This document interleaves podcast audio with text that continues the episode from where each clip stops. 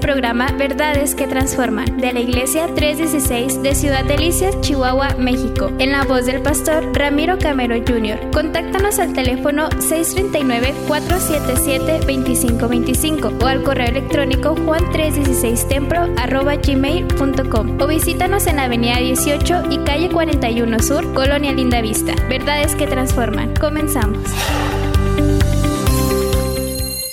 A leer eh, el capítulo 9, verso 9 del libro del profeta Zacarías. Zacarías, capítulo 9, verso 9.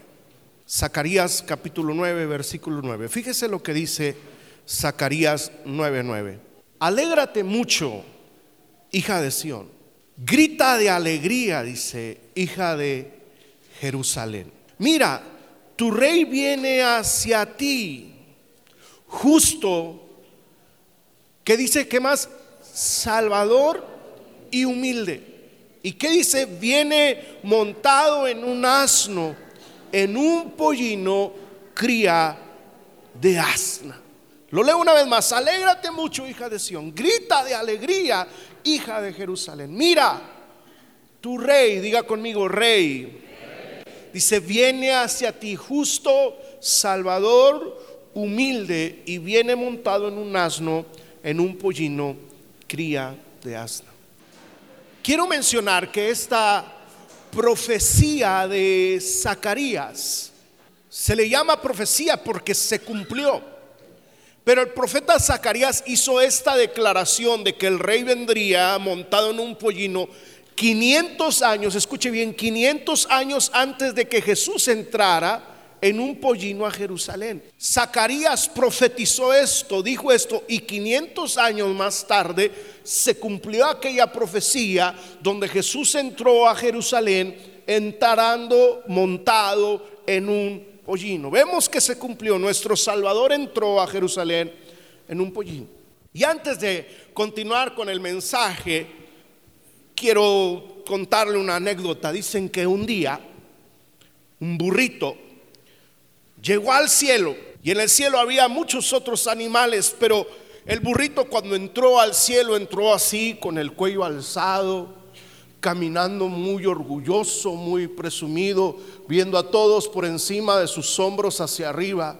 Y algunos otros animalitos se preguntaban, ¿y este burro qué tiene?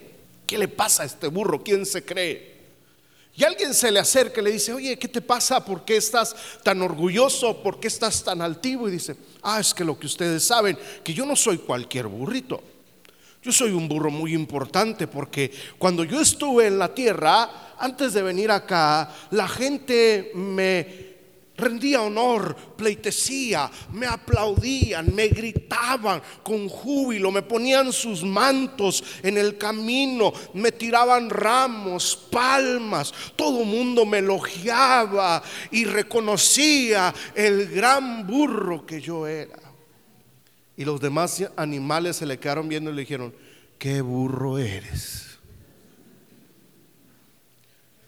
¿No te diste cuenta que al que elogiaban y alababan era el que iba encima de ti, burro. Era Jesús de Nazaret entrando a Jerusalén y la gente le gritaba a él, no eras tú, era el que iba montado arriba de ti.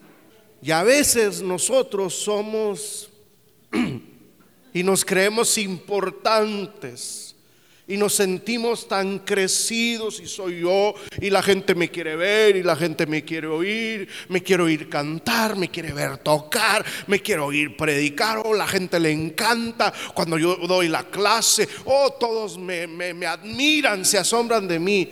Yo quiero decirte, no seas tan orgulloso, no eres tú, es la gracia de Dios en tu vida, es el amor de Dios en tu vida, es la misericordia de Dios en tu vida. Si tú has conocido a Cristo, es el que vive dentro de ti, lo que hace que la gente se apasione por escucharte. Es la gracia de Dios, es la palabra de Dios, es el mensaje de Dios, es Cristo, es el Rey de Reyes y Señor de Señores en nuestra vida.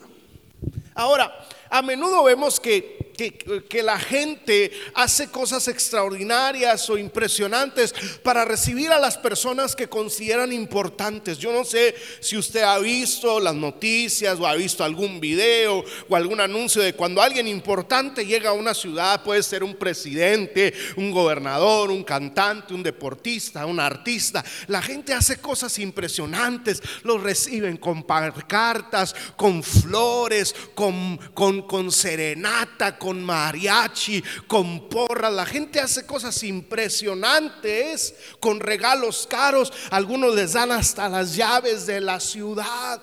Cuando reciben a alguien importante para hacerles sentir importante.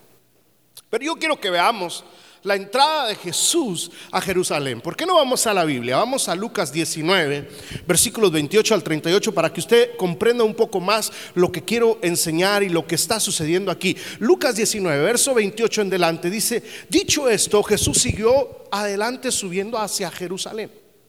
Y cuando se acercó a Betfage y a Betania junto al monte llamado de los olivos, envió a dos de sus discípulos con este encargo ¿Qué les encargó? Verso 30. Vayan a la aldea que está enfrente y al entrar en ella encontrarán atado un burrito en el que nadie se ha montado. Desátenlo y tráiganlo acá. Y si alguien les pregunta por qué lo desatan, díganle, el Señor lo necesita. Y fueron y lo encontraron tal como él les había dicho. Y cuando estaban desatando el burrito, los dueños les preguntaron, ¿por qué desatan el burrito? El Señor lo necesita, contestaron ellos. Y se lo llevaron pues a Jesús y luego dice que pusieron sus mantos encima del burrito y ayudaron a Jesús a montarse en él. Y a medida que avanzaba, dice que la gente tendía sus mantos sobre el camino. Marcos dice que tendían también ramos y palmas. Y, mientras tendían los mantos y los ramos y las palmas sobre el camino, al acercarse a la bajada del monte de los olivos, todos los discípulos se entusiasmaron y comenzaron a alabar a Dios por tantos milagros que habían dicho. Hago un paréntesis, a veces la gente dice, ¿por qué cantas tan fuerte? ¿Por qué gritas tanto? ¿Por qué alabas tanto? Bueno, porque el Dios que yo sirvo ha hecho grandes maravillas y milagros en mi vida he visto la mano de Dios y eso me entusiasma y por eso alabamos con esa pasión. Está conmigo acá. Y decían, bendito el rey que viene en el nombre del Señor, paz en el cielo y gloria en las alturas. Pero no dice que lo decían nada más así, lo gritaban, bendito el rey que viene en el nombre del Señor, paz en el cielo y gloria en las alturas. Hoy se celebra en prácticamente muchas partes del mundo, tanto la iglesia cristiana como la iglesia tradicional celebra el Domingo de Ramos o Domingo de Palmas. Es, es el día, es el domingo en que Jesús entró a Jerusalén y todos lo proclamaron como el Mesías, como el rey de los judíos. Pero tradicionalmente se le llama a esta ocasión Domingo de Ramos porque Jesús fue alabado con ramos o, o ramos de palma o de flores como el rey de los judíos. Y escuche bien, pero después de ser alabado, cinco días después, esos mismos que lo alababan y le proclamaban como el rey de los judíos, aquellos que decían, Osana, bendito el que viene en el nombre de David, cinco días después gritaban, crucifíquenle. ¿Cuántas veces nosotros venimos a la iglesia y gritamos, oh, te alabo, oh, te bendigo, pero luego más tarde mis acciones lo maldicen. Mis acciones dicen que Él no es el rey en mi vida. Mis acciones dicen otra cosa, crucifíquenle.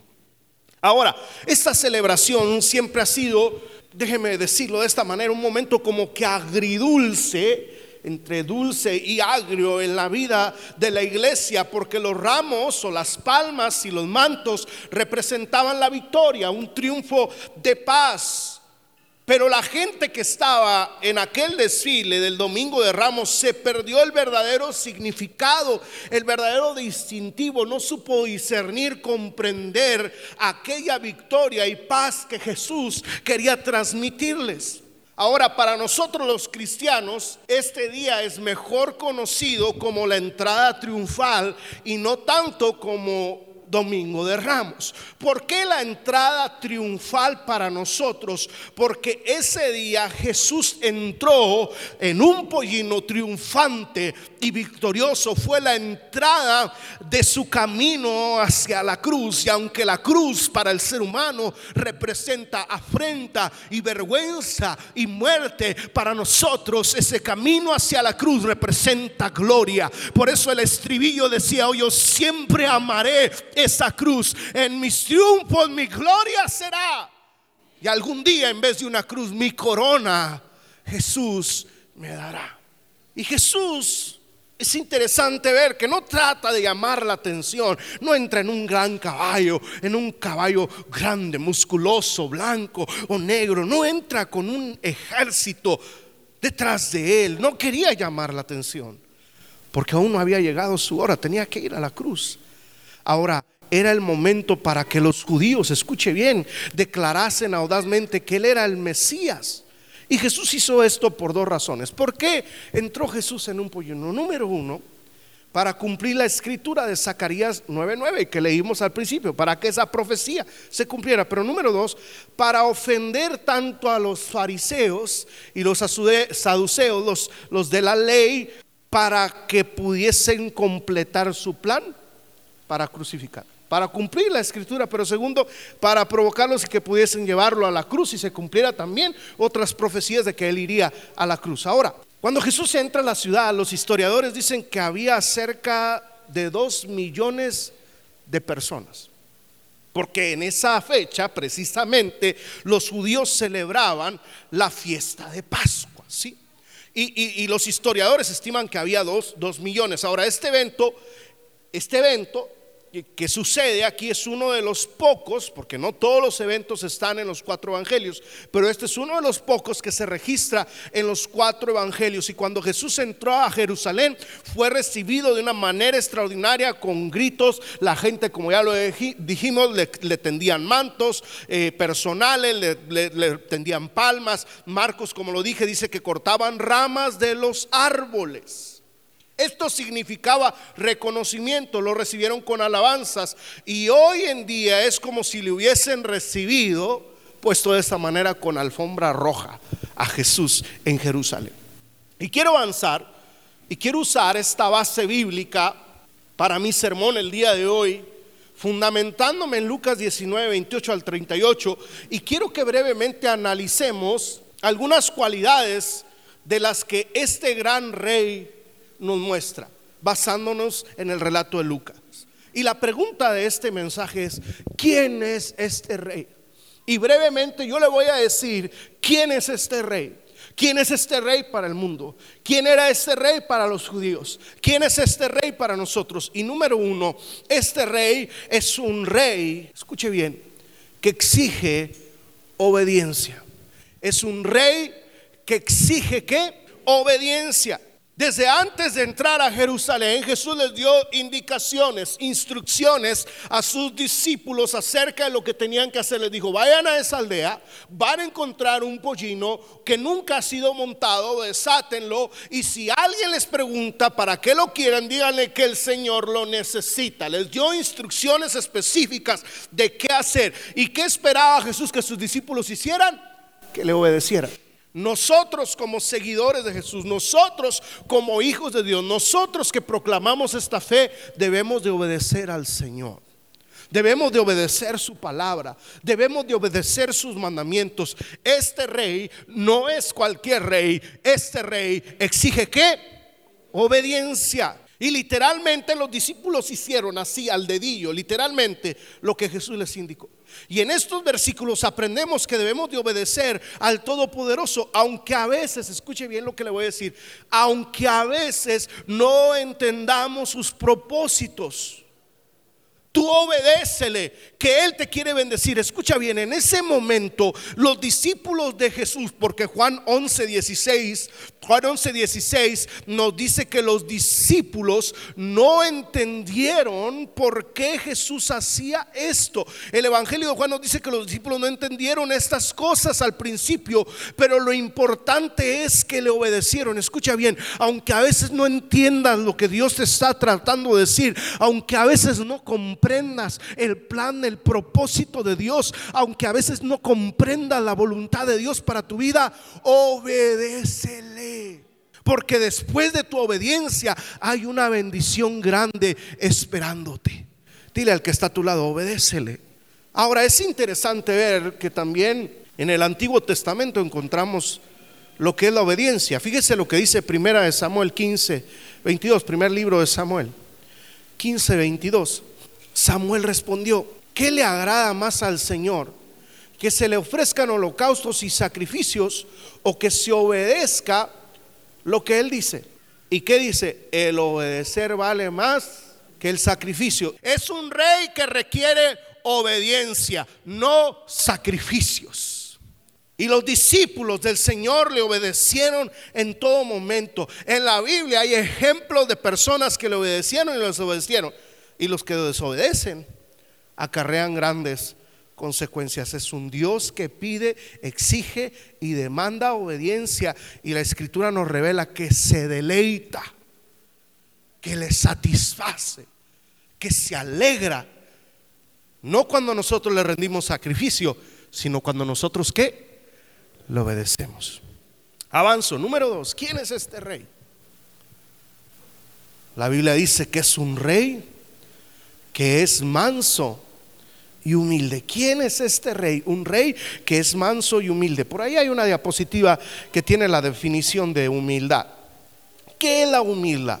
La humildad dice el diccionario que es una virtud que consiste en el conocimiento de las propias limitaciones. O sea, yo entiendo y reconozco mis limitaciones, yo reconozco y, mis debilidades y cuando yo obro de acuerdo con este conocimiento, o sea, cuando yo entiendo que no lo puedo todo, que no lo sé todo, que no lo conozco todo, que no soy la mejor persona, que no soy el mejor deportista, que no soy el mejor peleador, que no soy el mejor abogado, que no soy el mejor médico, que no soy el mejor vendedor, que no soy la mejor persona del mundo, cuando yo entiendo esto, yo actúo con humildad.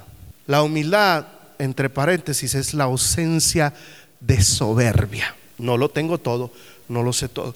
Y Jesús, aunque lo tenía todo, escuche bien la diferencia, aunque era el Hijo de Dios, aunque era Dios mismo, aunque era rey, se presenta como un rey manso y humilde.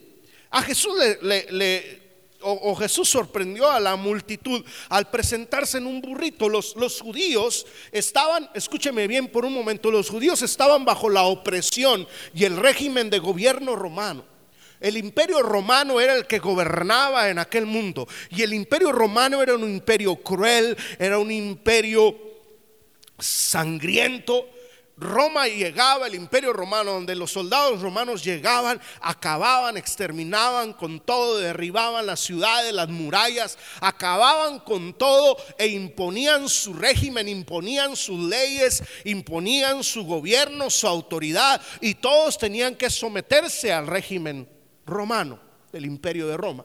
Entonces, el pueblo judío está bajo la opresión romana, como quiera. Están bajo el régimen romano. Entonces los judíos, cuando pensaban en un rey, cuando pensaban en el Mesías que vendría a liberarles, su imaginación era que un rey poderoso, vestido con ropas elegantes, con un ejército superpoderoso, con una milicia superpoderosa, llegaría a derribar y derrotar al imperio de Roma. Pero Jesús no venía a derrotar el imperio de Roma. Jesús venía a derrotar el imperio del diablo. Jesús venía a vencer la muerte. Jesús venía a derrotar el pecado. Y para eso no necesitaba un, ejército. Para eso necesitaba entregar su vida. Y viene y se presenta manso y humilde en un burrito. Alguien hubiese dicho, hubiera pedido un camello de perdido. Una mula. Mitad caballo y mitad burro. No un burrito. Unas versiones dicen un pollino, o sea, un asno joven, y no en un caballo, como lo dije, blanco, negro, mucho menos con una legión de soldados como lo hacían los grandes conquistadores y guerreros de su época. No. ¿Por qué hizo esto? Porque estaba predicando con el ejemplo lo que había venido a enseñar. Acuérdense lo que dice Mateo 20, 26 al 27, que su grandeza consistía en el servir. Él no había venido a condenar, Él no había venido a destruir a la humanidad, había venido a salvar a la humanidad y su forma era sirviendo. Y dice, y mi más acto grande de servicio es dar mi vida en rescate por muchos. El reino de Cristo, escuche bien, es un reino de paz. El reino de Cristo no es un reino meramente de esta tierra, sino es un reino que se establece en el corazón. No venía como un conquistador a liberar al pueblo del gobierno de Roma. Su reino, dice él, mi reino no es de este mundo. Su reino no era de este mundo. Había llegado el Mesías, el Salvador, a establecer su reino espiritual en la vida, en el corazón del hombre, para liberar para siempre el pecado de la humanidad. ¿Quién es este rey? Un rey que demanda obediencia, un rey manso y humilde. Y aunque la gente quería que su reino fuera terrenal y no celestial, cabe mencionar que este pueblo vivía momentos difíciles, sí, bajo el imperio de Roma y buscaban a alguien que reinara y trajera grandes cambios para los judíos. Pero la venida de Cristo va más allá que algo terrenal. Cristo es más que cosas materiales y terrenales. Y en estos versículos aprendemos de la mansedumbre y de la humildad de Jesús que también nosotros debemos siempre emular o imitar y actuar de una manera similar a la Estuvimos hablando una serie de mensajes sobre imitar a Jesús, digno de imitar. Y en ese sentido, que Él era manso y humilde, es digno de imitar. Número tres, ¿quién es este rey? Es un rey que merece alabanza, un rey que merece alabanza. La Biblia dice que ellos habían experimentado las maravillas de Dios, las grandes sanidades y, hasta resurrección de muertos, porque había resucitado a un niño, había resucitado a Lázaro, había hecho grandes milagros. Entonces los discípulos cuando veían lo que este rey había hecho, dice que alababan a grandes voces, con entusiasmo, con gritos. Los discípulos no solamente alabaron al Señor con gritos, sino entregaron sus mantos, dice el versículo 36, tal vez eran sus túnicas o sus, sus, vestimentas, las únicas posesiones que tenían. Entonces, como era todo lo que tenían, probablemente se lo entregaban al Señor en señal de rendición, en señal de que estaban completamente entregados y rendidos a Él, en señal de que todo lo que tenían era del Mesías, era del Salvador. Los discípulos eran los que alababan a Dios, el verso 37, aunque también lo, más probable es que el grupo de gente que también estaba ahí también lo alababa. Incluso los demás evangelios se menciona la palabra osana que significa sálvanos Dios. Ahora querían ser salvos. Escuche bien, esto está impresionante. Los judíos querían ser salvos pero rechazaron al Salvador. Los discípulos querían ser salvos, pero rechazaron al Salvador. ¿Y cuántos de nosotros necesitamos ayuda? ¿Y cuántos de nosotros a veces estamos atorados en un problema? ¿Y cuántos de nosotros a veces estamos en un hoyo profundo sin poder salir? ¿Y cuántos de nosotros a veces estamos entre la espada y la pared en problemas, en broncas por nuestras torpes decisiones y necesitamos que alguien nos salve, pero ignoramos al Salvador? Rechazamos al Salvador. Queremos un remedio, pero rechazamos su palabra. Queremos una solución, pero no queremos someternos a lo que está establecido en su palabra. Amigo que estás aquí, hermano que estás aquí, si estás en un problema, sométete a la palabra de Dios. Pero Él es un rey digno de alabanza. Los discípulos lo aclamaron como rey, dice el versículo 38 y el verso 39 dice que los incrédulos se opusieron a esta alabanza, pero el Señor les dijo en el versículo 40, porque le decían los fariseos al Señor, calla a tus discípulos, calla a tus discípulos. Y el Señor le dice, si los hago que callen, entonces las piedras hablarán, porque es un rey que merece alabanza. La creación le alaba, la naturaleza le alaba. Y si la naturaleza le alaba, nosotros también le alabamos, porque si nosotros callamos y no le alabamos, aún las piedras le van a alabar. ¿Por qué? Porque Él es un rey que merece alabanza. Vamos, dale tu mejor alabanza en esta hora. El salmista dijo, bendeciré a Señor en todo tiempo y su alabanza estará continuamente en mi boca. Vamos, dale alabanza, dale alabanza. No importa por lo que estés pasando, dile, tú eres rey, tú eres Señor. En medio de la lucha tú eres rey, en medio de la prueba tú eres rey, en medio del dolor tú sigues siendo rey, en medio de la enfermedad tú sigues siendo rey. Él es un rey que merece alabanza. Y nosotros sus hijos le alabamos. Su iglesia le alaba. Su iglesia le bendice. Y si callamos, las piedras van a hablar. Un rey que merece o exige obediencia. Un rey manso y humilde. Un rey que merece ser alabado. Pero número cuatro, me llama la atención. Es una de las más grandes virtudes del Señor Número cuatro, un rey compasivo. Un rey compasivo. Él dice, porque yo no vine a condenar al mundo, sino para que el mundo sea salvo por medio de mí. A veces tenemos un concepto de Dios equivocado, erróneo, que Dios es un Dios malo, que Dios es un Dios injusto, que Dios es un Dios que nos castiga injustamente. No, Él es un rey justo. Él es un rey compasivo. Y yo tengo que entender algo. Escuche bien este ejemplo que le voy a dar. Que la naturalidad de la palabra, la naturalidad de la palabra es la que nos castiga. ¿Qué pasa si yo juego, yo juego con fuego? Usted se lo sabe. ¿Qué pasa si yo juego con fuego? Me quemo. ¿Qué pasa si yo juego con la palabra? La naturaleza de la palabra se va a hacer cargo de mí.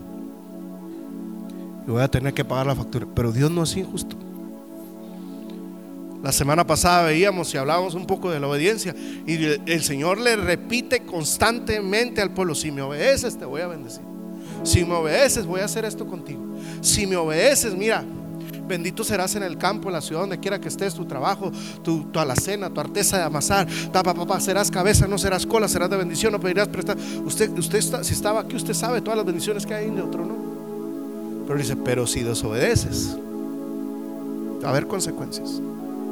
Dios no es injusto. A veces quiero disfrazar mi, mi desobediencia presentando un Dios injusto.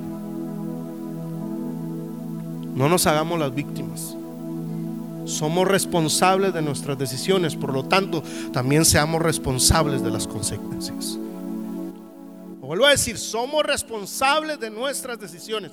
Por lo tanto, así como soy responsable en mis decisiones, necesito ser responsable de las consecuencias. Y la gente incrédula no se dio cuenta a quién tenía frente a sus ojos. No sabían que su salvación su paz estaba frente a ellos. Y días más tarde gritaban, crucifíquenme. Ahora es importante ver que más adelante Jesús se lamentaba que no le habían recibido como Salvador. Y por eso la Biblia dice que cuando terminó de ser recibido, se bajó del pollino y lloró por la ciudad. Por eso Jesús lloraba al ver que en medio de tanta gente, en medio de aquella gran ciudad y unos cuantos días, Él sería rechazado por su misma gente. La Biblia dice, a los suyos vino y los suyos no la recibieron. Y aunque en ese momento gritaban, Osana, bendito al que viene en el nombre de David. Osana al rey de los judíos.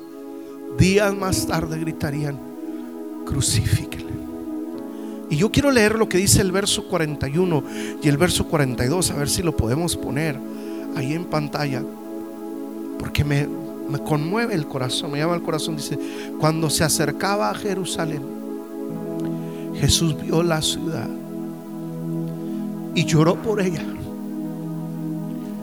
Y dijo, ¿cómo quisiera que hoy supieras lo que te puede traer paz? ¿Cómo quisiera que hoy supieras lo que te puede traer paz? Dice, pero eso ahora está oculto a tus ojos y por tu orgullo y por tu desobediencia y por tu ceguera espiritual te sobrevendrán días en los que tus enemigos levantarán un muro y te rodearán y te encerrarán por todos lados. A veces tenemos tanta necesidad, tanta angustia, tanto dolor Estamos inundados por la depresión, la ansiedad. Y buscamos la paz en otras cosas. En la mujer ajena, en las drogas, en los vicios, en el alcohol. Haciendo el mal. Suicidándose algunos tristemente. Y veo a un rey compasivo diciendo, como quisiera que supieras que solamente yo te puedo dar Solamente yo puedo ayudarte. La Biblia dice que Él es el príncipe de paz. Él es el médico por excelencia. Él es nuestro ayudador. Él es nuestro liberador. Él es nuestro proveedor. Él es nuestro sanador. Él es el que perdona nuestros pecados. Él es el que rescata del hoyo nuestra vida. Él es el que nos rejuvenece como el águila. Él es lo que necesitamos. No es otra otra receta médica, no es otra pastilla es Cristo lo que tú necesitas. No es otra mujer, se llama Cristo. No es el alcohol, se llama Cristo. No son las drogas, se llama Cristo. No es nada más lo que tú necesitas, se llama Cristo.